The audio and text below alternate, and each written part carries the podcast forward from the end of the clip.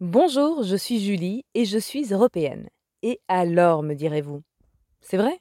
Qu'est-ce que cela change à ma vie d'être citoyenne européenne?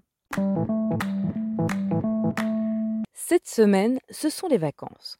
J'ai donc essayé de préparer cet épisode en présence de mes enfants. Autant dire concentration zéro. Alors, j'ai essayé de les inclure. On parlerait de quoi cette semaine? On parlerait des jouets. Mais, mais complètement. Excellente idée, ma chérie. Parlons des jouets. Car tu savais que c'est en Europe que les jouets sont soumis aux règles les plus strictes pour protéger votre santé et votre sécurité? Mais c'est pas cool d'être strict Mais si, c'est peut-être moins cool pour les producteurs de jouets, mais pour vous, qui jouez avec, c'est super.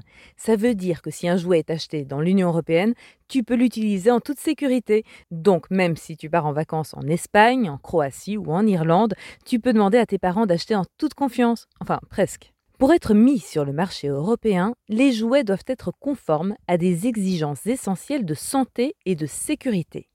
Leurs propriétés physiques, chimiques, mécaniques et électriques doivent donc être vérifiées, mais aussi leur inflammabilité, leur hygiène et leur radioactivité.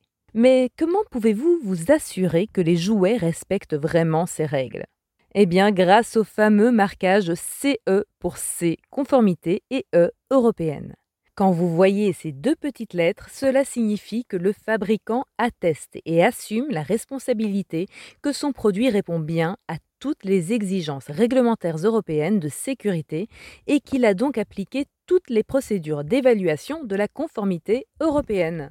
Et en apposant ce marquage, il se tient prêt à ce que son produit soit soumis au contrôle de l'autorité nationale compétente qui peut exiger toutes les informations et pièces justificatives relatives au marquage CE. Bref, si la mention CE ne figure pas sur le jouet de votre enfant, mieux vaut ne pas le laisser entre ses mains. Attention, tous les jouets ne sont pas concernés. Ces règles concernent a priori les jouets destinés à être utilisés par les enfants de moins de 14 ans. Ah oui, dernière chose, l'Europe est capable de se remettre en question. Cette directive a été révisée et adaptée plusieurs fois durant ces dix dernières années. Récemment encore, un rapport d'évaluation a mis en évidence certaines lacunes, suite auxquelles, en 2022, les députés européens ont notamment appelé à souligner les risques posés par les jouets connectés.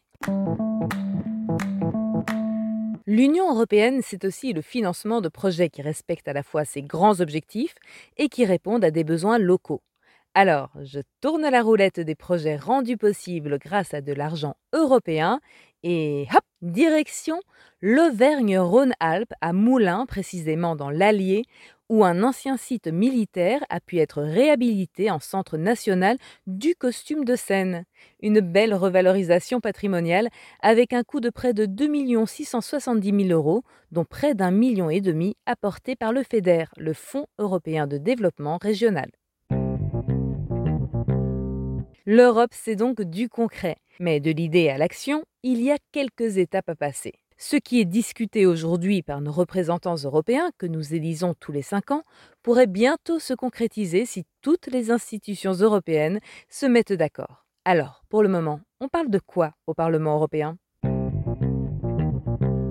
Saviez-vous que la pollution de l'air est la première cause environnementale de décès prématurés dans l'Union européenne avec environ 300 000 décès par an?